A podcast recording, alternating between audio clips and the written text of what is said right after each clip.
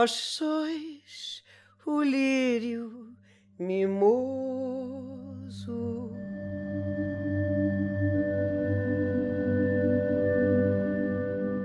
A primeira vez que eu senti uma grande manifestação divina foi na minha primeira comunhão. Eu tinha uns nove anos. Fiz a confissão sozinha, em solitária, e fui orar. Em determinado momento era como se eu não estivesse ali. Eu me lembro perfeitamente. Essa sensação se repetiu várias vezes na minha vida. Eu senti isso na igrejinha onde os três pastorinhos de Fátima foram batizados, em Fátima, Portugal. Senti em Santiago de Compostela, na Espanha. No Cio de Nazaré, em Belém do Pará, também é assim. De repente eu começo a chorar sem saber por quê. Na Porciúncula, em Assis, na Itália, o show foi tão intenso que eu não conseguia me controlar. Morri de vergonha porque eu urrava. Veio uma onda de frequência divina tão alta, muito, muito, muito alta, que me arrebata.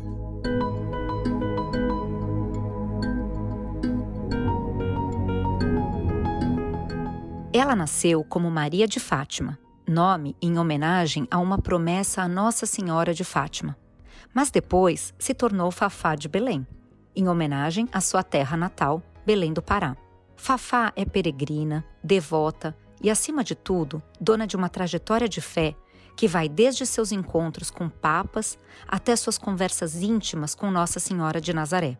Mergulhe na emocionante trajetória de fé e espiritualidade de Fafá de Belém. Ouça, no final do episódio, as reflexões do rabino Michel Schlesinger para te ajudar a se conectar com a história e com você mesmo. Eu sou Geise Diniz e esse é o podcast Plenai. Ouça e reconecte-se.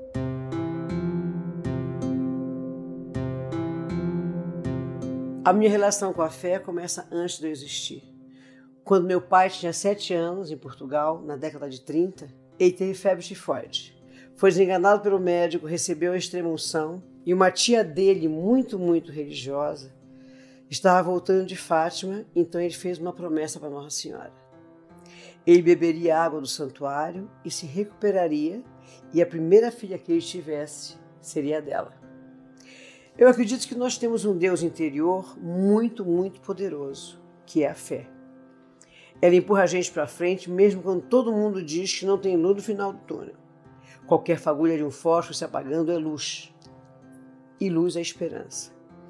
Meu pai, criança, tinha essa fagulha divina, de que ele ficaria bom bebendo a água de Nossa Senhora de Fátima, que já vinha carregada de emoção e fé. Ele se recuperou, teve três filhos antes de mim, meus irmãos, e eu fui, obviamente, dedicada a Nossa Senhora de Fátima que me acompanha desde então. A minha relação com a fé é ainda mais forte porque eu nasci em Belém do Pará, a cidade com a maior procissão mariana do mundo, o Círio de Nazaré. O Círio acontece no segundo domingo de outubro desde 1793. A fé do paraense é tão próxima e poderosa que quando chega a final de setembro ela é quase palpável. A frequência de Belém muda. É como se a cidade inteira brilhasse no estado de amor absoluto. A relação que qualquer paraense estabelece com a fé não é a do medo, nem da punição. A nossa fé é feliz. Nós temos uma amiga, uma companheira, uma mãezinha, uma confidente que nos ouve, para quem nós confessamos o inconfessável, para quem nós pedimos o que não se pode pedir para ninguém. Ela é Nossa Senhora de Nazaré. É tão próxima de nós que ela é Nasa, Nazinha, Nazarezinha, Nazoca e até Nossa Senhora de Nazaré, para quem não tem muita intimidade. Eu entendo também que a fé não tem nada a ver com religião. O primeiro Círio de Nazaré a gente acompanha no colo de alguém, vestidinho de anjo. No segundo, você vai com alguém te segurando, sentadinho numa varanda ou numa cadeirinha, vestidinho de anjo com a sua coroa. Pelo resto da vida inteira, todos nós paraenses temos um grande amor pelo Sírio. Eu participei de todos, nos meus 64 anos. Quando eu não podia estar lá presencialmente, alguém me avisava pelo telefone: lá vem a Santa! A Santa tá chegando! E aí eu me ajoelhava onde quer que estivesse, cantava o hino Vós sois o lírio mimoso, rezava uma Ave Maria, agradecia a saúde, à família, aos amigos, pedia paz, pedia amor. Depois da internet eu podia acompanhar virtualmente, mas sempre que foi possível, eu estive lá. A Igreja Católica vai à frente do Sírio, claro, mas a procissão é ecumênica. Todo mundo está lá: candomblé, umbanda, muçulmano, judeu, espírita e até os ateus. Entre os evangélicos, a Adventista de Sétimo Dia e a Igreja Batista abrem seus templos para distribuir água e receber peregrinos ou romeiros que precisam de acolhimento. Todos pedem bênção a Nossa Senhora de Nazaré, aquele ser de luz que passeia em forma de uma imagem pequenina pelos rios e ruas de Belém.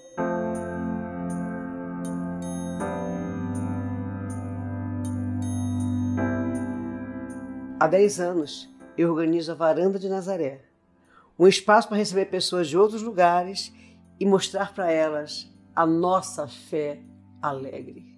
Eu levo amigos, artistas, teólogos, jornalistas, intelectuais, pessoas que não necessariamente têm conexão com a espiritualidade. Eu quero que eles sintam o que é ver 2 milhões de pessoas em estado de fé, felicidade e gratidão. O historiador Leandro Carnal escreveu que a varanda de Nazaré foi das experiências mais bonitas que ele já teve. Ele, que já foi coroinha, mas é ateu, de repente rezando Salve Rainha, cantando todas as músicas religiosas de Maria de Nazaré, a oração de São Francisco. Essa é a grande transformação do Sírio. O Sírio não exige nada de ninguém. Basta você estar aberto para sentir a experiência. Quem vai na procissão, diurna ou noturna, não consegue andar. Tem que soltar o corpo e sentir aquela grande onda que navega pelas ruas de Belém o corpo não pode oferecer resistência, porque quem comanda o ritmo é a procissão. Isso por si só já é um poder muito grande. Todas as casas, prédios chiques ou simples, barracas de feira, comércios, todos têm o um cartaz do Sírio. A gente ouve histórias de cura, de livramento, relatos de milagres temos todos os dias. Eu acredito que tudo que a gente quer com muita fé e que vem do fundo da alma acontece.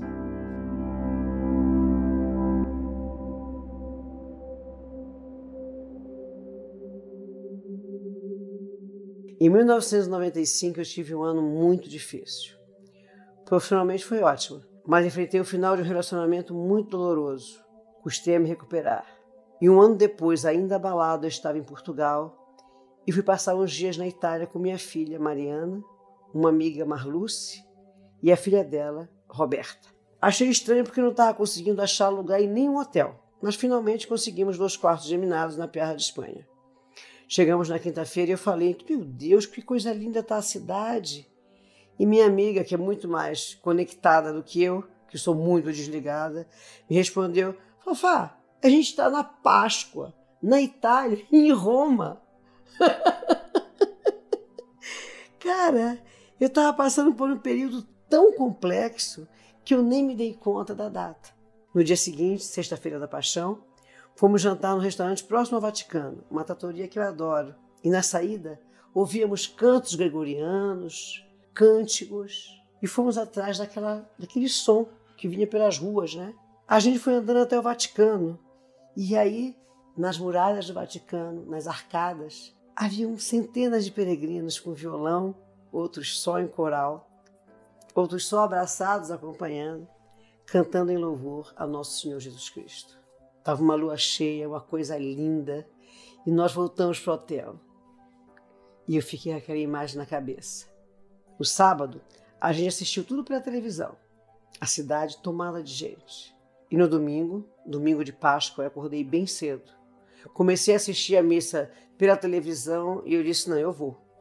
Tentei chamar a Mariana, acordar, não consegui. Liguei para minha amiga que também não atendia o telefone, a filha dela atendeu e disse: Tia, eu vou com a senhora. Nós saímos correndo pela Terra de Espanha, não tinha táxi, não tinha nada que nos levasse a lugar nenhum. E aí fomos a pé até o Vaticano. E foi incrível. Era uma concentração de fé tão forte que me arrebatou fisicamente. Parecia que eu estava trocando de pele. E eu que sempre tive grande admiração pelo Papa João Paulo II, porque eu acredito que ele foi o primeiro, pelo menos que eu tenha memória, a não se colocar como Deus, mas como homem, de repente ele apareceu na janela. Foi aquela comoção, gritaria, choro, e eu desejei do fundo da minha alma um dia abraçá-lo. E falei para Beta, filha da minha amiga, tudo que eu queria na vida era um dia poder abraçar esse homem. Um ano depois, eu estava voltando de Angola, dia 25 de agosto de 1997. Quando o avião aterrizou, eu liguei o celular e a caixa postal estava lotada. Tinham dez mensagens de um amigo, muito amigo meu, falando: Fafá, onde você está? O Papa quer falar contigo. E coisas nesse tom. E eu achei que era brincadeira. Ninguém consegue te achar, é mais fácil falar com o Papa. Mas a última mensagem era ele me dizendo, com uma voz mais séria: Rafa, por favor, me ligue assim que você pegar essa mensagem. Eram sete e meia da manhã. Ele é uma pessoa que acorda tarde, mas eu telefonei a si mesmo. E ele falou: graças a Deus, porque eu não aguento mais estar atrás de ti. O Vaticano quer falar contigo. E eu, você está brincando comigo, né? Ele falou: não, não estou brincando com você. E eles queriam te fazer um convite, mas o interlocutor disse que tem que falar com você antes, porque não se pode dizer não ao Vaticano. E o Vaticano não pode retirar um convite feito. Aí eu pensei, meu Deus do céu, só falta ser uma oportunidade para assistir a missa do Papa. Eu falei com tanta gente para descolar um convite para ver o Roberto Carlos cantar para ele. Nunca eu podia imaginar que o convite era para eu cantar. Eu cantar para o Papa.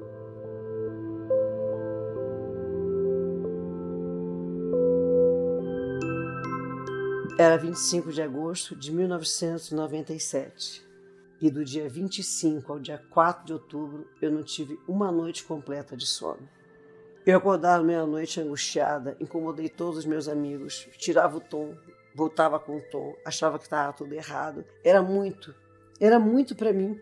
Sabe, uma menina nascida na beira do Igarapé, em Belém do Pará, que tem Nossa Senhora de Fátima como a proteção desde antes de nascer, recebeu um convite do Vaticano. Aquele convite significava muita coisa. O Papa, naquele momento e naquele ano, estava reconhecendo a importância da mulher.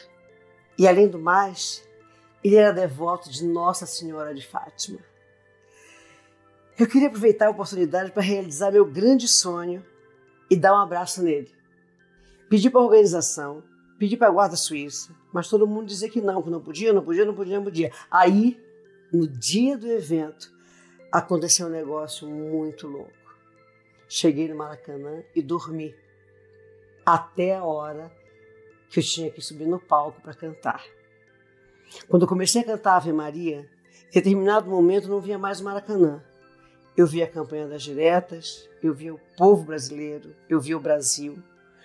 E no intervalo do solo da orquestra, eu desliguei completamente. E quando eu voltei, eu estava abraçada com o Papa.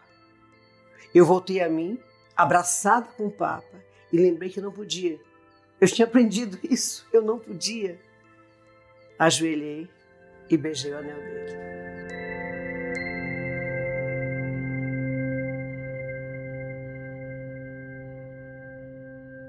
Eu fiquei fora do ar uns três ou quatro dias, em estado de êxtase. Eu via a cena pela televisão, chorava e me perguntava: por que eu? Eu sempre fui uma pessoa fora do convencional, usava e uso decote. Tenho uma filha que eu tive sem me casar, nunca fiquei militando de carola, com bandeiras, pregando a favor da castidade ou contra não sei o quê. Eu sempre fui muito privada na minha fé. E eu perguntava para mim por que eu, e não tinha uma resposta. Nove anos depois, eu recebi outro convite do Vaticano, dessa vez para cantar para Bento XVI em Valência, na Espanha. Seria eu e a cantora lírica Montserrat Caballé. Quando meu olhar cruzou com o do Papa Bento XVI, eu fiquei fascinada. Eu vi nos olhos dele todo o mar. E mais uma vez eu perguntei: mas por que eu? Levei essa dúvida para Dom Homer, que durante muito tempo esteve ao lado do arcebispo do Rio de Janeiro. E ele me disse: Minha filha, você foi escolhida porque tem um discurso que é absolutamente coerente com as suas ações. Segundo ele, haviam vários nomes na mesa, e o fator decisivo foi a coerência entre o que eu faço e o que eu falo, porque é isso que a igreja precisa. Eu nunca imaginei que esse ponto teria sido fundamental para minha escolha.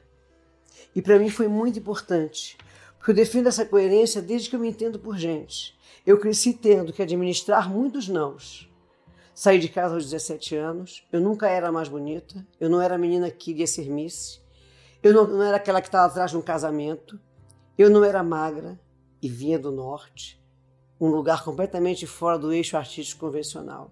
E mesmo assim eu achei o meu lugar, sem abrir mão do que eu sou e do que eu acredito e ainda cantei para um terceiro Papa.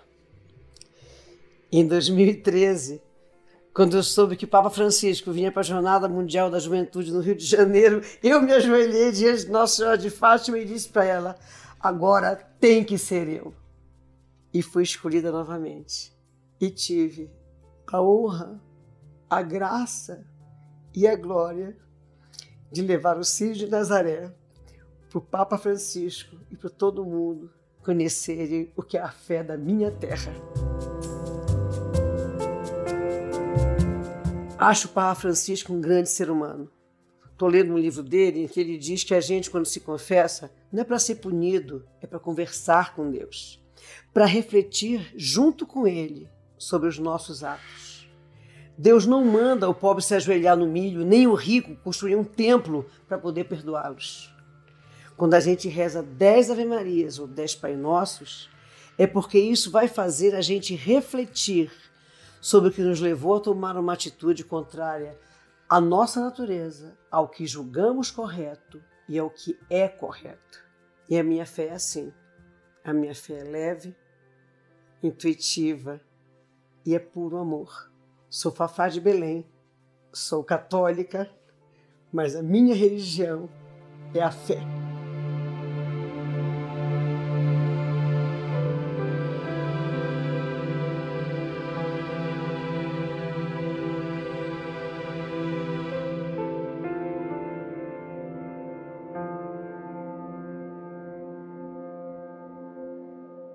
Cada religião tem a sua linguagem, os seus rituais. Mas a fé, a espiritualidade é algo que extrapola as doutrinas e as diferenças entre elas. Quando a Fafá de Belém fala sobre a presença de várias religiões no Sírio de Nazaré, é sobre esse elo em comum a que ela se refere.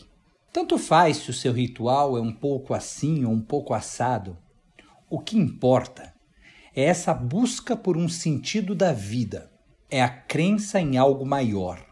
Existe um conceito judaico que se chama Tikkun Olam. Em hebraico, a ideia se refere ao aprimoramento do universo. Esse conceito está presente em todas as religiões. A gente tem o dever de fazer do mundo um lugar melhor. O sentido da vida está justamente em aproveitar essa nossa passagem por aqui para deixar uma marca, uma pegada. E essa pegada que a gente deixa é o aprimoramento do indivíduo, da sociedade e do mundo.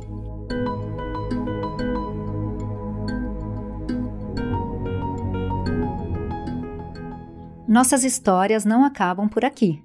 Confira mais dos nossos conteúdos em plenai.com e em nosso perfil no Instagram, arroba Portal Plenai.